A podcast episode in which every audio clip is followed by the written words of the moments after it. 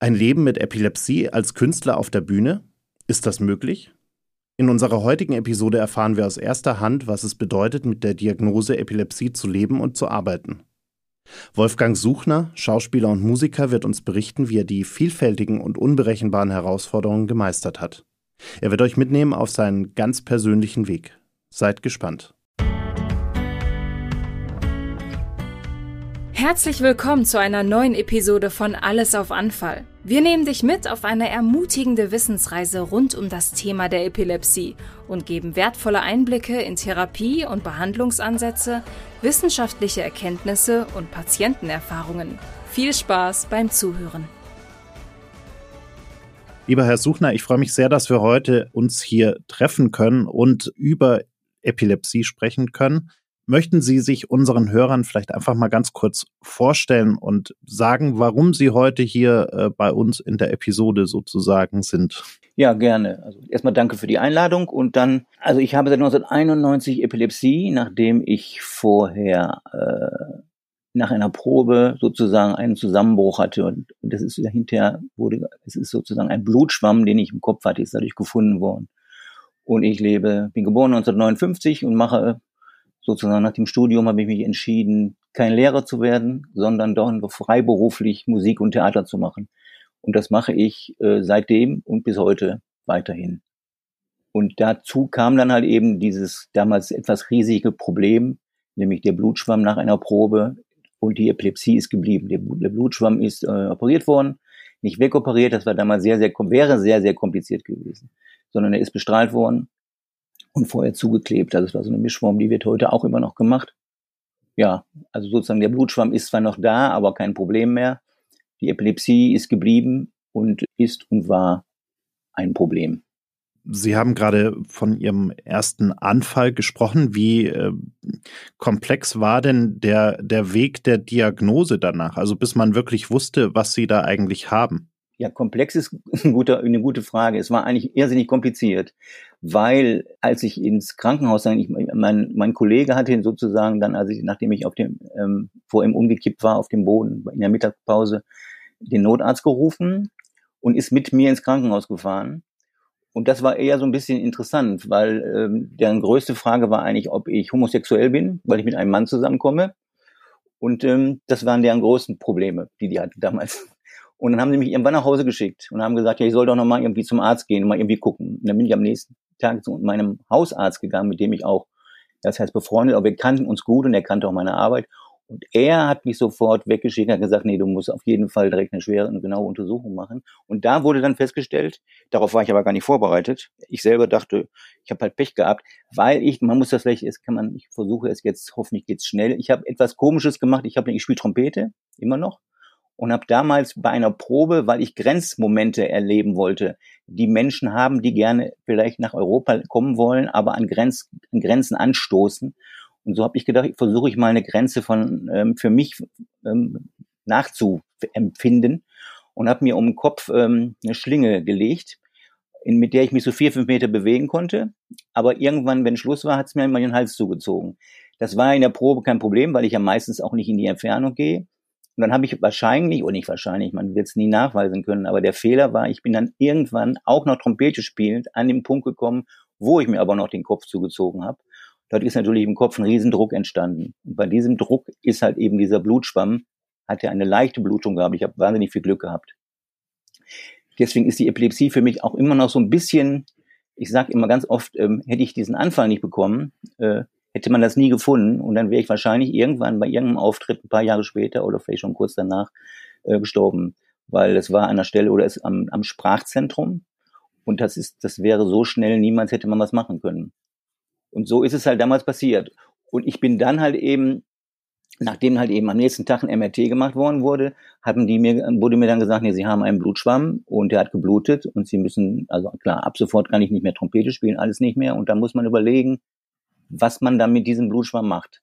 Die Epilepsie war eigentlich am Anfang nie das Thema. Das ist genau das. Ich habe auch, ist mittlerweile ja jetzt etwas, äh, es war, war 91, also es jetzt 31 Jahre.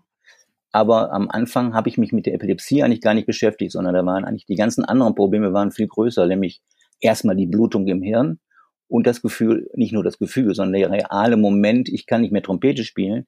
Das war aber genau das oder die Dinge, die ich gemacht habe als Freiberufler, um davon zu leben. Sie haben gesagt, Sie hatten dann eine äh, Operation äh, und äh, in Verbindung mit dieser Methode, die Sie gerade beschrieben haben, wurde sich erstmal um die Auswirkungen des Blutschwamms gekümmert äh, und, und, und der sozusagen ja als Gefahr eliminiert. Danach ging es dann aber irgendwann auch äh, mehr noch um die Epilepsie. Das heißt, wie haben Sie da die Diagnose und dann auch die, die Suche nach der möglichen Behandlung, nach der möglichen auch Medikation dann tatsächlich erlebt? Also der Weg mit der Epilepsie war ein für mich ein sehr äh, konfuser und auch ein schwieriger, weil ich habe, glaube ich, mittlerweile, ich arbeite gerade selber an einem Buch über die 30 Jahre, 30 Jahre freiberuflich und Epilepsie. Und da habe ich selber jetzt bei alten Bildern und auch bei Dingen, die ich gemacht habe, festgestellt, dass ich die Epilepsie völlig verdrängt habe am Anfang. Es lag aber unter anderem auch daran, weil es wahnsinnig kompliziert war, einen Neurologen zu finden, der sich wirklich ähm, vernünftig damit auseinandergesetzt hat, für mein Gefühl vernünftig. Weil das Problem war, dass eigentlich das Problem der Neurologen als allererstes war, dass ich Freiberufler bin und Künstler bin. Nicht negativ, weil sie keine Künstler leiden mögen, sondern sie haben nur gesagt, ich muss damit sofort aufhören, weil das geht ja gar nicht, das wäre viel zu unsicher und viel zu gefährlich und wenn was auf der Bühne passiert, wäre schlimm. Und da habe ich mich eigentlich die erste Zeit eher damit beschäftigt, ähm, mich dagegen zu wehren. Also und ich glaube auch inner mittlerweile, weil ich mich jetzt damit gerade eben viel beschäftige, glaube ich, habe mich auch innerlich damit beschäftigt, mich dagegen zu wehren, eine Epilepsie zu haben. Ich habe einfach gedacht, okay. Hinzu kam, was ich bis heute auch interessant fand, meine Eltern, ich habe relativ oder nicht relativ, ich habe sehr alte Eltern. Meine Mutter wird nächste Woche 104, die lebt aber noch und ist auch fit im Kopf. Und die haben damals einfach, das liegt natürlich an einer ganz klaren historischen Zeit der Epilepsie, haben sie von Anfang an gesagt, nein, Epilepsie hast du nicht fertig. Und damit war für sie das Thema erledigt. Also sozusagen, das war eben für mich keine, überhaupt keine Unterstützung durch meine Eltern oder so. Und ich habe dann einfach weitergesucht.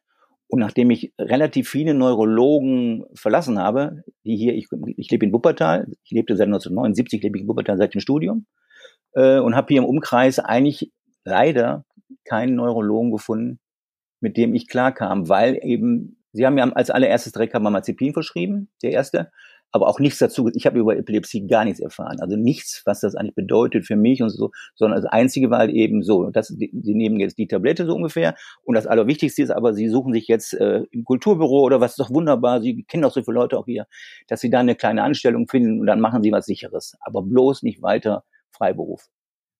Und das hat sich dann geändert eben zu meinem, ich sag mal, das würde ich sagen, wirklich heute immer noch, zu meinem ganz, ganz großen Glück. Ich bin irgendwann nach Bethel gefahren, was ja von hier nicht sehr weit, aber auch jetzt nicht so nah ist. Und bin dort auf Herrn Dr. Meyer gestoßen. Der war damals der Oberarzt in Bethel. Und das war der erste Mensch, der, als ich ihm sagte, ich bin Freiberufler und mache Musik und Theater, mich anguckt und sagte, oh, das ist doch wunderbar. Und da habe ich nur gedacht, was ist jetzt los? Was ist das denn für ein Mensch, für einen Neurologe?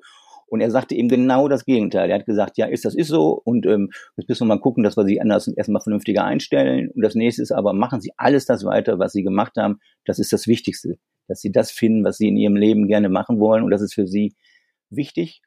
Und den Rest ähm, überlegen wir dann. Das ist klar. Ihre Kollegen müssen es wissen, damit Sie im Servicefall Ihnen helfen können und damit, und man auch das Publikum. Aber eigentlich wäre es auch gut, wenn mal im Publikum vielleicht ein paar Menschen erfahren, dass ein Mensch, der vorher vielleicht über eine Stunde lang Theater gespielt hat und irgendwie völlig fit war, plötzlich einen Anfall hat.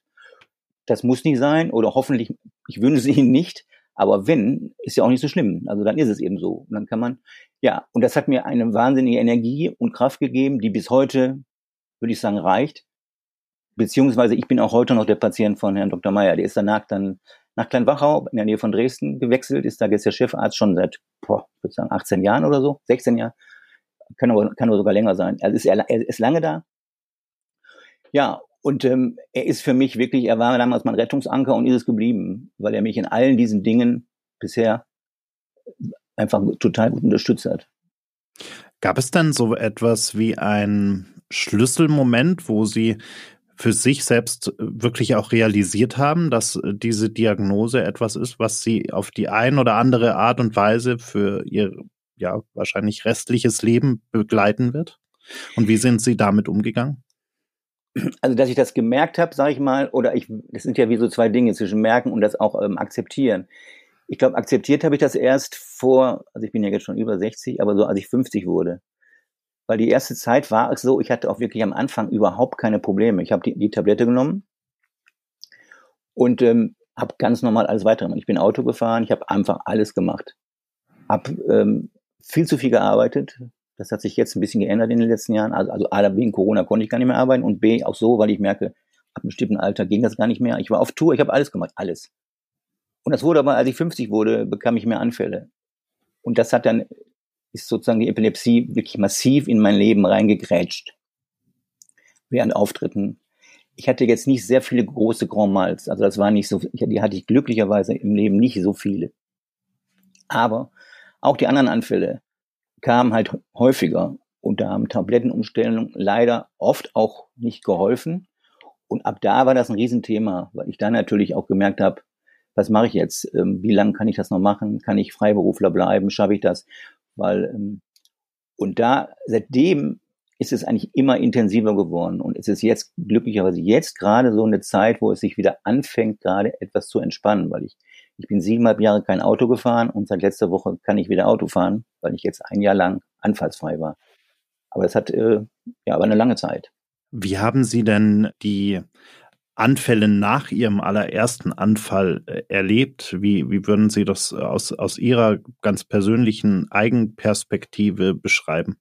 Also wie der erste Anfall sind die, waren die anderen Anfälle, es gibt natürlich kleinere, also es gibt nur Minisekunden, die ich gar nicht wahrnehme, so, sondern das kann höchstens jemand gegenüber wahrnehmen. Ich merke danach, Moment, vielleicht einen Moment später, dass ich dann komisch irgendwas war, das passiert mir auch ehrlich gesagt, wenn ich müde bin oder wenn ich ganz, äh, wenn ich, wenn ich zu wenig geschlafen habe oder so, dass ich, also ich würde es dann nicht direkt, für mich kann ich es nicht manchmal nicht als Anfall definieren.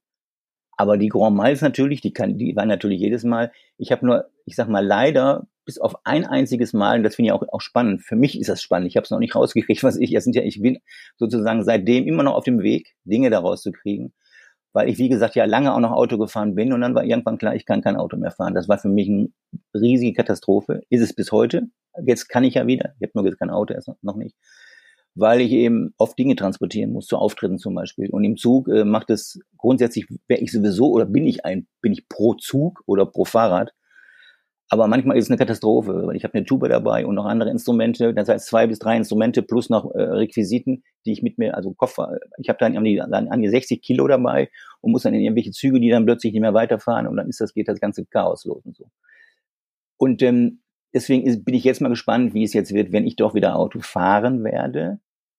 Und ich hatte aber interessanterweise beim Autofahren selber in Erinnerung keinen Anfall. Wobei ein Kollege sagt, ich hätte einmal einen Moment komisch vor mich hingestarrt und so. Und da hätte er zu mir gesagt, ist was? Und dann hätte ich dann gesagt, nee, ich weiß nicht, aber vielleicht bin ich müde, fahr du doch weiter. Ich vermute jetzt im Nachhinein, wo ich das jetzt, weil es war auch in der Phase noch, als ich das gar nicht akzeptieren wollte, dass ich Epilepsie habe. Ich vermute, dass es schon auch ein kleiner Anfall war. Aber er war halt nicht lang. Ähm, und interessanterweise, den einzigen, an den ich mich erinnere, ist, als ich Fahrrad gefahren bin, weil ich fahre Fahrrad und bin dann auch nicht vorsichtig. Ich fahre auch schon und da habe ich interessanterweise ein, ich wüsste nicht, wann es sonst war, da hatte ich mal ein Vorgefühl. Und habe in dem Moment bin ich noch rechts rangefahren, habe hab abgebremst und weiß, dass ich dann, ich weiß natürlich nicht, wie lange später, aber ich glaube nicht, dass es wahnsinnig lang war, ähm, dann, dann sozusagen am Bürgersteig gestanden habe mit dem einen Bein auf dem Bürgersteig und merkte, so, du hast gerade einen Anfall. Und dann gibt es ja dieses, das sind ja, es ist bis heute aber geblieben, auch wenn es kleinere Anfälle sind. Und meine Freundin zum Beispiel, die das versucht, wenn, aber jetzt war ja glücklicherweise sehr, sehr lange keiner mehr, über ein Jahr jetzt. Aber wenn dann bei einer Wanderung oder beim Spaziergang mal sowas war, hat sie auch versucht rauszukriegen. Das hat der Herr Dr. Meyer uns empfohlen oder mir, weil er auch gesagt hatte, wenn ich rauskriege, dass ich eigentlich äh, zwar einen Anfall habe, aber trotzdem noch reagiere, dann ist sozusagen, weil es auf der, je nachdem auf welcher Hirnseite das ist, könnte ich rein theoretisch auch Auto fahren, weil nicht das Problem ist, ähm, dass ich ist ja, ich muss ja nicht reden, ich muss ja Auto fahren und ich muss mich ja konzentrieren. Und da hatte er gesagt, äh, meine Freundin gesagt, gucken Sie einfach mal, wenn er merkt, wenn er irgendwie plötzlich vor sich hin murmelt und, nüm, nüm, nüm, und Sie haben das Gefühl, er hat einen Anfall, reagiert, gucken Sie, ob er reagiert, ob, ob, also ob er Bewusstsein hat. Dummerweise hatte ich keins. Das hat sie beim, beim Wandern, beim Spaziergang eben ausprobiert und hat mir einfach von vorne er hat ja gesagt, machen Sie einfach mal, wenn Sie ihm boxen würden ins Gesicht oder so, dann wird er ja reagieren. Wenn er nicht reagiert, ist klar, er ist äh, weg. Und das war halt eben dann doch immer wieder klar, aha, das waren alles kleinere, kleinere Anfälle. Ich bin sogar, ich bin ja nicht umgefallen, ich bin weiter spazieren gegangen, habe noch so vor mich hingemurmelt und irgendwelche komische Sachen mit der Hand gemacht. Ja, und das waren, wenn überhaupt, die Anfälle der ganzen letzten fast acht Jahre, sechs Jahre, sechs, acht Jahre. Den richtig letzten großen Anfall, der ist jetzt über, der ist äh, elf Jahre her, der letzte Mal. Da, waren, da hatte ich die in, in kleineren Abständen auch, da fing das, hatte ich zweimal in, in einem kleineren Abstand als für mich es war weniger als ein Jahr, äh, zweimal einen größeren Anfall. Ansonsten habe ich immer, das ist auch natürlich schade, bis jetzt kein Bewusstsein dafür. Also ich weiß nicht, ähm, sondern ich weiß nur danach. Danach ist es halt immer, ist ja der Moment, wenn man wieder zu Bewusstsein kommt, dann ist der erste Moment bei mir, dass ich so denke, oh Gott, eine Scheiße, logischerweise, du hattest einen Anfall. Und dann ist es die Frage eben, wie lange dauert es, bis ich selber das Gefühl habe, wieder ähm, was machen zu können.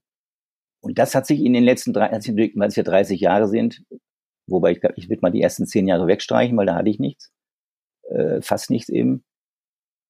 Ich bin da mittlerweile viel entspannter geworden. Ich habe einfach, mir ist einfach klar, ich habe die Sprache nicht verloren, ich kann zwar jetzt nichts sagen, aber das kommt alles wieder. Wie beim Computer, da muss man ja auch manchmal Geduld haben. Man fährt ihn runter und muss dann wieder hochfahren, damit er wieder arbeitet. Und ich weiß, mein Hirn ist so und mein Sprachzentrum ist auch so das fährt jetzt runter oder ist runtergefahren und jetzt dauert das. Am Anfang kann ich nur zwei Worte sagen und in einer halben Stunde weiß ich wieder mehr. Und dann ähm, setze ich mich einfach hin und noch was anderes und denke, es ist eben so, es wird schon kommen. Und diese Angst, dass es nicht wiederkommt, die habe ich, ja, die habe ich natürlich auch mal gehabt. Aber das ist lange her, weil meine Erfahrung, ähm, dass nach einem, so einem Anfall, wie ich ihn habe, irgendwann alles wieder normal ist, ist einfach, die war eben öfter oder die war sehr, sehr oft und ich versuche mich eigentlich auch immer nur auf die zu besinnen und zu sagen, okay, wird schon alles wieder okay und du musst einfach nur ein bisschen Geduld haben. Und dann machst du was anderes, liest was oder arbeit am Computer, andere Dinge, die ich machen muss, bereit was vor. Problem ist immer die Verbindung mit der Arbeit. Also es heißt, es würde bedeuten jetzt im Einfachen entweder eine Probe oder noch schlimmer ein Auftritt. Da gab es leider eben auch wirklich einige Momente. Und da hängen natürlich viele Sachen dran. Mein, erst, mein erster Kollege zum Beispiel, mit dem ich sehr, sehr lange, eigentlich mein bester Freund, der leider verstorben ist mittlerweile, ähm, der hat irgendwann mit mir nicht mehr arbeiten können. Der hat gesagt, er schaut's nicht. Weil seine eigene Frau fast gleichzeitig mit mir, wo ich diesen ersten, also mit dem ich damals im Krankenhaus war. Und als ich sozusagen diesen Anfall hatte, also vor seinen Augen umgefallen ist, bin, und er war früher, er hatte früher mal Sozialpädagogik studiert und hatte in einem Heim gearbeitet und hatte deswegen mehrere Anfälle erlebt und hat, hat sofort gesehen, ich habe einen, einen, einen epileptischen Anfall, einen großen, und hat deswegen auch den Notarzt gerufen. Und als sie sozusagen dann im Krankenhaus uns immer fragten, warum ich eigentlich mit dem Mann komme, und ich konnte aber ja nicht antworten. Ich habe damals nur einmal äh, äh, gemacht und er hat dann Antworten gestellt. Und irgendwann ist dann Winnie, was ich super finde im Nachhinein, das habe ich so ganz im, im ganzen Hinterkopf, ganz weit hinten ist er dann irgendwann ausgerastet und hat sozusagen die Leute angeschrien und hat gesagt, ich, ich habe das erlebt, ich kenne das, ich habe es im schon Leben schon mindestens 40 Mal erlebt bei anderen Patienten und deswegen, ich weiß, er hatte einen epileptischen Anfall und übrigens, wir sind weder schwul und haben auch keinen Sex und alles nicht, wir sind Kollegen, deswegen komme ich mit und jetzt kümmern Sie sich mal, sonst werde ich hier wahnsinnig und so. Und hat die zusammengeschrien, aber die haben trotzdem nichts gemacht. Die haben dann nur gesagt, ja, dann, ähm, hm, aha, uh, und dann haben sie mir Blut wahrscheinlich abgenommen, ich weiß es nicht. Und dann sind wir wieder nach Hause gefahren. Das war der Start, 91. Jetzt sprechen Sie ja heute äh, relativ, ich würde fast sagen, abgeklärt äh, äh, darüber, was, was Sie erlebt haben und auch, auch äh, so Begriffe wie Angst und äh, Unsicherheit äh, wirken bei Ihnen heute so, dass Sie sehr gut damit umgehen können und, und, und sich und Ihre Erkrankung auch gut genug kennen sozusagen oder kennengelernt haben. Gab es denn äh, eine Zeit, wo Sie sich auch um Ihre eigene mentale Gesundheit, also im Sinne von psychologischen äh, Aspekten, äh, Sorgen gemacht haben oder sich auch dort Hilfe geholt haben, um besser mit dieser neuen Situation oder auch mit der ja dann sich verändernden Situation umzugehen? Also das klingt vielleicht jetzt so, weil es wahrscheinlich, es ist, glaube ich, ein bisschen auch eine Tagesform. Ich weiß zwar gar nicht, ob ich heute eine gute Tagesform habe, aber ähm, es ist erstmal jetzt wie ich vorhin schon sagte, ich bin jetzt über einem Jahr komplett ohne Anfall. Und das ist natürlich, dabei habe ich ja eben lange darauf gewartet, also quasi siebeneinhalb, acht Jahre lang. So gesehen ist natürlich gerade, erwischen Sie mich in einer Phase, wo es mir natürlich äh, erstmal besser geht. Ich habe aber trotzdem diese Angstmomente immer, immer wieder. Die waren damals natürlich viel massiver. Die waren auch massiv, weil die eben sich mit meinem Beruf koppelten. Oder ich merkte zum Beispiel, ich habe alle drei Wochen auch nur einen kleinen Anfall und gucke im Kalender und stelle fest, oh, an dem Tag äh, muss ich ja, ähm, habe ich einen Termin beim Oberbürgermeister wegen Geldfragen, um, um eine Förderung durchzukriegen. Und denke mir, oh je, das ist ja genau drei Wochen und eigentlich ist die Wahrscheinlichkeit, dass ich da sitze und in dem Moment plötzlich nur äh, einen Anfall kriege, ist eigentlich bei 70 bis 90 Prozent. Und habe ich den Termin verschoben, ähm, weil ich gemerkt habe, ich schaffe das nicht. Ich kann nicht drei Wochen, wenn ich weiß, ich in, in so einem Spektrum von zwei bis drei Tagen vorher, hinterher, weil es waren immer drei Wochen, kann ich nicht einen Termin mit dem Oberbürgermeister machen, wenn es mir eigentlich um Gelder für das nächste Jahr geht und ich versuche irgendwie eine Förder ein Fördermittel zu kriegen und solche Dinge. Und das ist dauernd und das ist auch heute noch. Und was eben ist, wenn ich selber in Stresssituationen komme, das muss, das muss vielleicht ergänzen, was ich, weil Sie haben ja, ich beantworte Ihre Frage leider nicht gut. Oder nicht gut kann ich nicht sagen, aber Sie haben ja auch gefragt, ich habe mir Hilfe geholt, ja. Ich habe Thera ich habe zwei Therapien begonnen. Ich war auch noch mal in der Klinik wegen dieser Operation damals, weil die war eben 91, die war wirklich relativ hart. Ich habe komischerweise damals mir auch von niemandem Hilfe geholt. Ich wollte gar nicht. Ich bin allein nach USA geflogen. Also ich habe Dinge gemacht. Im Nachhinein denke ich nur, wie kann man so bescheuert sein? Das habe ich damals eigentlich gemacht. Auch in dem Jahr danach. Unfassbar. Ja, aber jetzt bin ich auch älter. Und da habe ich jetzt im Nachhinein, denke ich nur, Wahnsinn, was ich damals gemacht habe. Aber ich habe mich therapeutisch mit mehreren Dingen beschäftigt und beschäftige mich da auch im Moment immer noch mit, weil ich immer noch versuche herauszufinden, was in meinem Leben eigentlich sich ständig wiederholt oder wo sind die Fehler bei mir. Deswegen bin ich jetzt auch schon seit länger wieder in einer Art Analyse. Ist nicht eine reine Analyse, aber der Mensch oder der Mann hilft mir sehr. Oder ich finde sozusagen die Gespräche tun mir sehr gut. Und wenn ich dann aber selber in diese Momente wieder gerate, die leider auch immer wieder kommen, wo ich an meine, meine, ich sag mal, psychischen Grenzen komme, weil ich merke, ich glaube, ich, ich habe ich es ja selber noch nicht klar. Wenn ich es klar hätte, wäre alles gut. Dann könnte ich direkt noch ein anderes Buch schreiben, aber da bin ich noch nicht. Ähm, aber ich habe zum Beispiel, wenn ich die Momente habe, ich, es gibt keine Lösung. Das ist für mich eine Situation, die ist, glaube ich, die macht mir Stress. Ich möchte, glaube ich, immer irgendwelche Lösungen finden. Aber es gibt dummerweise Situationen, da gibt es keine Lösung. Und ähm, die passieren natürlich immer mal wieder. Und dann merke ich, bekomme ich richtig in Stress. Und dann bekommt gleichzeitig wie so zwei Ebenen. Erstmal stresst es mich und ich denke dann darüber nach und gleichzeitig kriege ich totale Angst vom Anfall. Ich habe nicht die Angst, dass ich beim Anfall sterbe. Ich habe nicht die, An die Angst, dass ich beim Anfall danach irgendwie äh, größere Schäden habe. Das habe ich alles nicht. Das ist schon, ich glaube eben durch die, ich bin regelmäßig in Kleinbachau, regelmäßig heißt das war eine Zeit lang alle halben Jahre, jetzt bis nur noch einmal im Jahr ähm, die Zeit da tut mir sehr gut. Die Gespräche auch mit, der, mit Herrn Dr. Meyer, aber auch mit Herrn Brandhoff also als Oberarzt und mit den Ärzten und verschiedene, da gibt es viele Dinge. Ich fühle mich da regelrecht, also ich fühle mich da sehr wohl. Muss da auch nicht lange sein. An einer gewissen Zeit merke ich, dass so eingesperrt sein im Krankenhaus ist nicht meins. Aber äh, da ist es wirklich dort unfassbar gut, die Menschen, die dort arbeiten und die Atmosphäre, die da ist. Deswegen habe ich keine grundsätzlichen Ängste. Meine Angst im Moment ist zum Beispiel wirklich, das ist jetzt für die meisten Menschen wahrscheinlich lachhaft. Ich habe mich jetzt so darauf gefreut, dass ich wieder Auto fahren kann und bin aber gleichzeitig wieder in so einer privaten, äh, familiären, totalen Stresssituation. Und da sitze ich manchmal am Telefon und merke, wie ich tief atme und denke, so, und jetzt haut ja der ganze Mist, haut dir jetzt kaputt, dass du jetzt wirklich ein Jahr lang nichts gehabt hast und dann kannst du wieder kein Auto mehr fahren. Und dann ist alles im Eimer. Und da muss ich wirklich ganz schnell entweder was machen, aus dem Fenster gucken oder tief durchatmen oder ich weiß es nicht. Gut ist manchmal einfach Herr Meier zu schreiben, weil Herr Meier, wie gesagt, ist, ähm, wir kennen uns mittlerweile 25 Jahre, ist natürlich auch schon auch ähm, eine lange Zeit. Also ich würde sagen, wir haben eine, also eine Mischform zwischen Arzt und Freundschaft bekommen. Auch wenn er jetzt schon ewig in Dresden lebt und ich lebe hier, aber wir schreiben uns andere Sachen. Und das Gute ist halt eben, das war aber auch schon so, als wir uns nicht so lange kannten. Wenn ich dem, egal ob er, auch wenn er im Urlaub war, wenn ich ihm eine SMS geschrieben habe, weil immer ein Problem war, hat er geantwortet. Sagt, ich bin leider auf dem Fahrrad gerade da und da, aber äh, ich empfehle das und das. Und das ist diese Sicherheit, äh, die ich bekommen habe über die Jahre, die glaube ich ist wirklich, ähm, da muss ich sagen, den großen Dank ist einfach an Klein Wachau und auch an Dr. Meyer, also an die Ärzte, die ich dort kennengelernt habe und die Menschen, mit denen ich da in Kontakt bin. Mal unabhängig von den Ärzten, gab es noch andere Dinge, die Ihnen geholfen haben? Ich bin ein Mensch, der sehr viel Kontakt mit anderen Menschen hat. Ich bin gut mit dem, damit gefahren, was doch damals Herr Mayer zu mir sagte, dass ich offen mit meiner Epilepsie umgegangen bin. Also ich kenne leider sehr viele Leute, auch hier in Wuppertal, die Epilepsie haben, aber mir als zweites direkt sagen, erzähl das bloß keinem. Und ich habe es aber eben genau umgekehrt gemacht. Ich habe es einfach allen immer auch erzählt. Und ähm, habe da natürlich auch ja beide Seiten gehabt. Ich habe viel Unterstützung, also Unterstützung habe ich eigentlich immer bekommen, aber es war manchmal für mich nicht einfach damit umzugehen, weil ich manchmal will ich ja gar keine Unterstützung. Das ist ja auch sowas. Äh, wenn, wenn ich merke, jemand macht sich dann Sorgen oder wenn ich sobald ich irgendwo aus dem Fenster länger gucke, kommt der andere, ist alles in Ordnung oder hast du irgendwas? Dann denke ich direkt, oh Gott, lass mich doch mal bitte aus dem Fenster gucken. Ich habe einfach nur gerade mal Lust, aus dem Fenster zu gucken. Habe keinen Anfall. Und das ist eben, dieses Feld zu finden, ist nicht so einfach. Aber natürlich haben wir dadurch, äh, meine Freundinnen und die Frauen, mit denen ich zusammengelebt habe, so haben wir in vielen Punkten, haben, glaube ich, auch, das ist mir mittlerweile aber erst klar geworden, darunter auch zum Teil sehr gelitten.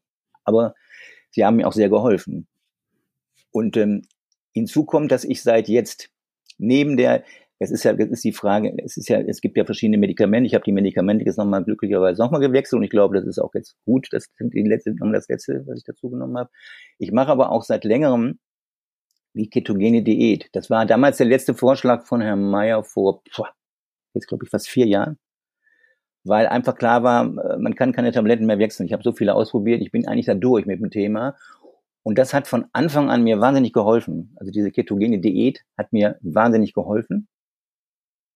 Und das gibt natürlich auch nochmal so ein, ähm, weil es, glaube ich, verschiedene Ebenen sind. Weil zu der Diät gehört natürlich auch, dass ich eben bestimmte Dinge anders, also ich ernähre mich gesünder, ich habe dadurch abgenommen. Das sind, das sind die Dinge, warum manche das dann so als eine andere Form von Diät machen. Also nicht als reine Diät wie ich, also keine medizinische Diät, sondern die sagen einfach, wir machen ein bisschen weniger Kohlenhydrate. Bei mir ist es schon eben, dass es sehr genau ist und sehr genau sein muss.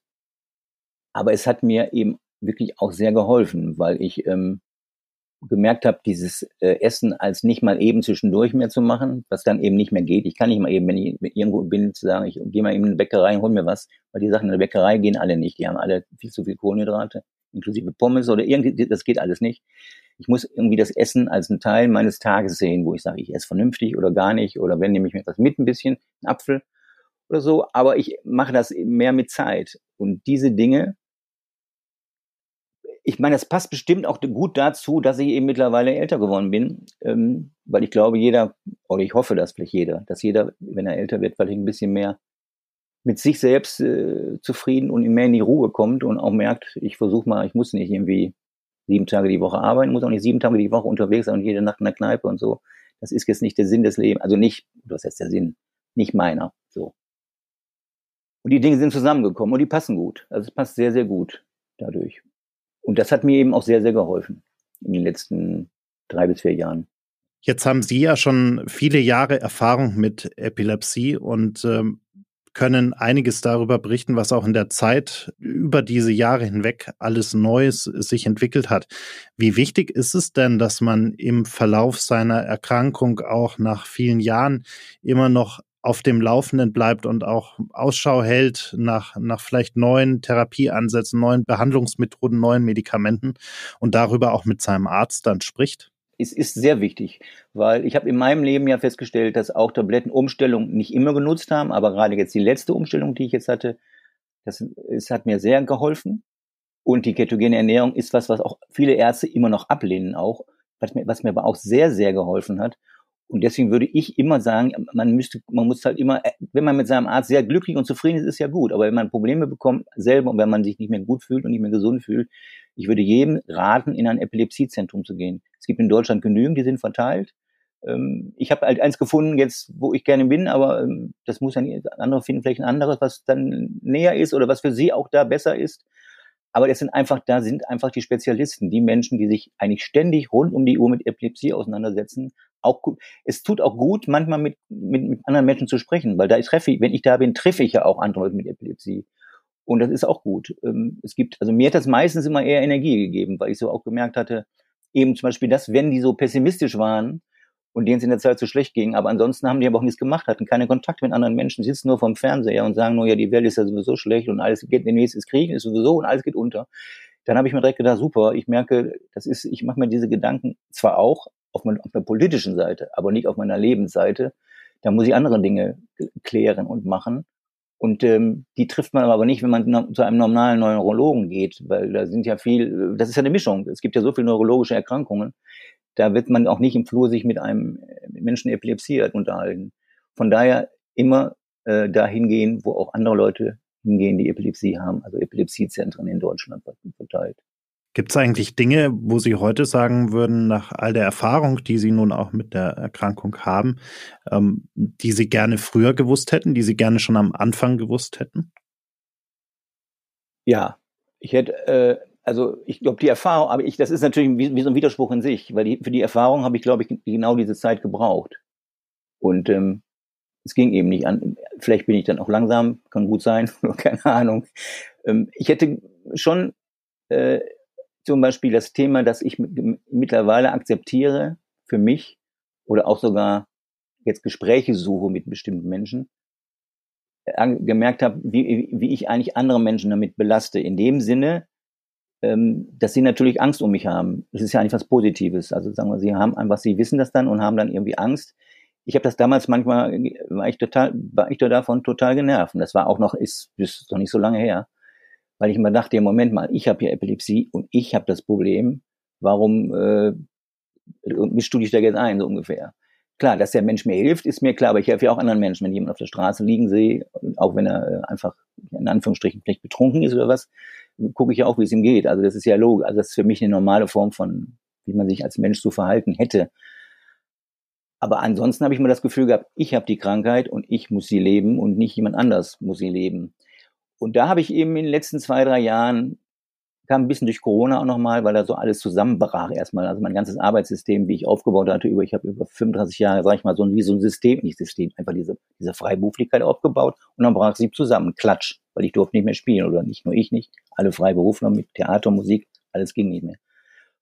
Und da habe ich dann nochmal gemerkt, eigentlich, wie viel andere ich auch ähm, dadurch äh, das heißt, ja doch, natürlich, also real belaste ich die, fertig. Das ist ja so, ich glaube, äh, gerade wenn man viel, wenn man viel mit Menschen zu tun hat, wie ich, und, und viel mit Leuten arbeitet, die anderen belasten, belasten mich auch mit anderen Dingen. Der eine war, weil er vielleicht irgendwie wahnsinnig intelligent ist, einer von meinen Kollegen, oder mich viel macht und immer, immer zu viel will, auch von sich selber, ist das ja auch eine Belastung für, mit, für mich, die ich ihm auch sagen kann. Aber umgekehrt bin ich halt eben auch eine Belastung für ihn, weil er wirklich bei Auftritten oft Angst hatte und auch nicht nur Angst hatte, eben auch erlebt hat, bei wirklich einigen Auftritten, dass ich ausgefallen bin, mittendrin und dann damit umgehen muss. Und ich habe das damals immer nur gesehen, ich habe immer mich als den Mittelpunkt des, des äh, Universums gesehen, sage ich dann mal. Also das Problem war, ich hatte doch einen Anfall und mir geht's doch schlecht. Aber das ist ja nur die halbe Wahrheit. Es geht ja nicht nur mir schlecht. Es geht auch den Leuten schlecht, die, die davon belastet sind und mit dabei belastet sind und dann irgendwie eine Situation lösen müssen oder wie auch immer. Und das hätte ich äh, gerne nicht erst mit äh, 60 in, der, in die Birne gekriegt. Oder eigentlich geht nicht vielleicht nicht um die, nicht um die Birne, mehr so ins, äh, ja, ins gesamte Leben oder in mein, sondern das hätte mir auch gut getan, schon vor, also wenn das schon nach ähm, ja, 10, 15 Jahre, 20 Jahre früher gewesen wäre. Dann hätte ich einige Kurven in meinem Leben, glaube ich, anders gemacht. Nicht anders gemacht, nein. Also mein Leben, so wie es ist, finde ich alles perfekt. Ich würde nichts anders machen. Zurück, rückblickend. Aber ich hätte, glaube ich, anderen Menschen wäre ich anders gegenübergetreten. Das hätte ich gut gefunden. Und genauso auch die Epilepsie, äh, Frage der Epilepsie. Ähm, ich, wie gesagt, das sage ich ja jetzt. Ich glaube, ich kenne, habe jetzt sehr viel Junge, äh, weil ich mich öfter mit jetzt mit Epilepsie auseinandergesetzt habe in den letzten Jahren, gerade speziell in den letzten war ich auf ein paar Kongressen und meine jetzige Freundin arbeitet im Zusammenhang mit Epilepsie. Und deswegen war ich da auch bei manchen Dingen mit und habe dann auch mal irgendwo einen Vortrag gehalten. Das war auch sehr spannend gegenüber anderen Ärzten, nämlich über 30 Jahre Epilepsie und ketogene Ernährung jetzt und solche Dinge. Das war, habe ich sehr viele Erfahrungen gemacht. Und ähm, da habe ich eben oft jetzt gemerkt, das sind, das sind einfach Dinge, ich habe die ersten, ich würde sagen, fast wirklich 10, 15 Jahre lang, glaube ich, versucht, die Epilepsie einfach, ja, ich nehme eine Tablette, das ist für mich was Blödes, weil ich früher nie Medikamente genommen habe, aber sonst hast du nichts, fertig. Und dann ist das Thema weg und ich will davon eigentlich gar nichts wissen. Und habe mich damit auch wirklich, glaube ich, nicht beschäftigt. Nicht glaube ich, nicht weiß ich. Ich habe mich nicht damit beschäftigt. Es, das Problem ist ja nur, es ändert ja nichts. Also die Epilepsie, die ich habe, ich habe eine fokale Epilepsie. Das heißt, ähm, die ist klar, dass sie da ist und die ist ja auch nicht heilbar. Es geht aber ja bei mir eigentlich, ich glaube, das ist ja auch gerade das etwas Komplizierte bei Menschen mit Epilepsie haben. Es sind ja wie so zwei Ebenen. Man hat die Epilepsie, ähm, aber wenn man keine Anfälle hat, dann merkt man es ja gar nicht. Dann hat man es halt und damit ist das Thema ja irgendwie auch okay. Das Problem ist ja, dass man Anfälle bekommt. Nur warum kriegt man Anfälle? Das ist ja die große Frage. Und das ist bis heute ja auch in dem Sinne, auch bei mir ist es nicht geklärt. Man weiß, ich weiß es nicht. Ich frage mich, ist es so viel Stress? Ist es das? Ist es jenes? Ich habe es nicht raus. Ich habe mittlerweile alles schon falsch gemacht. Ich habe also auch schon Phasen auf Tourneen, wo ich Alkohol getrunken habe, wo ja viele sagen, es geht gar nicht. Ähm, mittlerweile weiß ich, dass es in einem überschaubaren Maß auch nicht so schlimm, nicht ganz so schlimm ist. Alkohol ist immer schlimm, aber sag mal, ich trinke natürlich auch nicht, besauf mich nicht. Aber es gab auch Phasen auf Natur, wo ich dann wirklich nur drei Stunden geschlafen habe und noch Alkohol getrunken und alles. Ich hatte aber keinen Anfall. Mir ging's blendend. Es war eine Tour über drei Wochen und ich bin durch ganz Deutschland gereist, immer hin und her und bin immer erst um vier ins Bett gegangen und um acht Uhr saß ich schon wieder beim Frühstück und, und wir haben und ging's weiter und immer los, Vollgas, nur Vollgas und alles war super, super Zeit, war eine Bombenphase. Und dann bin ich in Urlaub und mache gar nichts, ähm, ein Dreivierteljahr später und ist alles wunderbar, mache alles richtig und bums, habe ich einen Anfall. Und dann frage ich mich, ja, warum hast du denn jetzt einen Anfall? Und die Frage äh, versuche ich, glaube ich, im Moment nicht mehr zu lösen, sondern ich sage, es gibt so viele Dinge, so viele Möglichkeiten, ich weiß es nicht. Es ist so. Ich muss damit einfach irgendwie leben. Das habe ich natürlich, da habe ich mich ein bisschen dran gewöhnt, zu sagen, es ist eben so. Ich kann nichts machen. Wie wichtig ist denn gerade auch dieser, dieser Optimismus äh, ein Stück weit beim Umgang mit der Erkrankung? Also, dass man sagt, äh, naja, es ist so, aber deshalb ist das Leben ja nicht zu Ende und es geht weiter und es gibt nach wie vor schöne äh, Dinge zu erleben. Man kann nach wie vor äh, schöne Dinge tun und äh, man findet auch eine sinnvolle Behandlungsmöglichkeit. Also wie, wie wichtig ist äh, Optimismus bei all dem? Also ich glaube, also ich halte das für eins der wichtigsten Dinge. Also ich würde sagen, die Mischung aus, ich würde ja, man kann man kann es auch nur Optimismus nennen, aber ich glaube, deswegen würde ich auch, das war damals bei mir das Glück mit Herrn Meier. Ich glaube, es ist wichtig, man hat was gefunden in seinem Leben, sei es der Zusammenhang mit Menschen, also sei es der, dass man wirklich, wenn man das Glück hat, direkt den ersten Menschen, den man findet, mit dem auch weiterhin zusammenbleiben, sein ganzes Leben lang, wunderbar. Aber man muss ja auch was finden für sich selber, sei es Arbeit, was, wie will ich mich, was mache ich in der Welt oder warum bin ich in der Welt? Und wenn man damit äh, im Klaren ist, glaube ich, ähm, ist auch die Epilepsie dann einfach nur ein Teil. Wie andere sagen, mein linkes Bein ist ein bisschen zu kurz oder es gibt auch mal, ich, interessanterweise habe ich ja viele Menschen kennengelernt, auch mit Epilepsie jetzt welche, in letzter Zeit auf diesen Kongressen mehrere jüngere Frauen, die sind wahnsinnig aktiv, sehr aktiv und gleichzeitig strahlen die auch einen unheimlichen Optimismus auf. Und das ist äh, super. Also, also das ist einfach super, wenn man merkt, es geht auch anders. Und ich habe leider auch in der, in der Zeit, meistens in, der Krankenhausphase, nicht meistens, nur in der Krankenhausphase, immer wieder Leute kennengelernt, die eigentlich einen wahnsinnigen äh, Pessimismus hatten. Ähm, und denen ging es aber immer, ich sag jetzt mal, es ging eigentlich immer um Geld. Und denen ging es allen immer finanziell besser als mir. Die bekamen alle, die waren, mussten alle aufhören zu arbeiten und bekamen aber eine ganz normale, vernünftige Rente die ich aber, als bei mir früh war, nie bekommen hätte. Ich hatte also kein Geld. Ich habe bis heute kein Geld. Ich habe, klar, ich habe Geld, aber ich verdiene das Geld, weil ich arbeite. Und die waren aber trotzdem, war alles schlimm. Und waren auch dann davon, sind immer davon ausgegangen, dass es mir ja unheimlich gut geht. Und habe ich immer gesagt, ja, dann, und dann kam raus, die haben, die wohnten in einem kleinen Haus, die hatten einen Garten, die hatten das, die hatten dies, hatten alles. Trotzdem waren sie alle am Nölen. Und habe gesagt, nee, ich wohne beim Freund von mir unterm Dach, da habe ich, ne, bin ich sogar nicht da. Und deswegen habe ich immer für mich gemerkt, solange ich das mache, was ich selber richtig und wichtig finde in meinem Leben, geht's mir am besten. Da, da bin ich beigeblieben. Das ist so mein, mein Lebensgefühl. Wenn ich die Sachen mache, auch lang, manchmal leider keine Kompromisse dadurch finden kann und sagen muss, nein, ich muss irgendwie mir irgendwas gegen etwas stellen, dann ist es eben so. Ich bin jemand, ich bin jetzt, das ist nicht meine stärkste Seite oder eher eine ganz schwache. Ich bin, ich bin eher konfliktscheu, aber auch das habe ich in den letzten Jahren eben gelernt, dass auch ein Konflikt, ähm, dann ist er, wenn er da ist, ist er da. Und dann kann man, muss man ihn auch einfach mal auf den Tisch legen. Und ähm, damit geht's mir in den letzten Jahren eigentlich sehr gut. Und das ist einfach sowas wie, deswegen weiß ich nicht, ob ich Optimismus nenne. Ich würde einfach sagen, ich habe einfach, glaube ich, für mich immer einen, einen, guten Weg gefunden oder also ein gutes Leben gelebt. Und das ist das Entscheidende. Und dann ist halt eben, deswegen ist natürlich, das ist natürlich lachhaft, wenn ich sage, im Moment wäre es zum Beispiel sowas, dass wenn ich nicht mehr Auto fahren kann, wo ich jetzt acht Jahre darauf gewartet habe, würde mir das momentan erstmal, ich glaube, mein Optimismus wäre dann erstmal wieder ein Eimer eine Zeit lang. Dann würde ich erstmal da sitzen und sagen sollen, mir ist klar, Fahrrad fahren will ich trotzdem, aber Autofahren eben nicht. Und da freue ich mich drauf jetzt. Ähm, aber wenn es dann nicht mehr geht, aber auch das, das Leben ist ja auch vorher auch ohne Auto gegangen, lange. Und ich will sowieso nicht viel Auto fahren. Ich finde Auto nicht jetzt nicht so unbedingt die Lösung des, in der heutigen Zeit äh, ist das nicht die Lösung, ähm, Auto zu fahren. Aber deswegen ist, glaube ich, entscheidend, dass man einfach sich selbst treu bleibt und seine Sachen macht, die einem wichtig sind. Ich danke Ihnen sehr für das offene Gespräch und die vielen Einblicke in Ihr Leben und äh, in Ihren Umgang mit Epilepsie. Ja, danke, gerne. Vielen Dank fürs Zuhören. Dir hat diese Episode gefallen und du möchtest mehr davon? Folge uns bei Spotify, Apple Podcasts, Google Podcasts oder wo auch immer du gerne Podcasts hörst. So verpasst du auch keine der kommenden Episoden.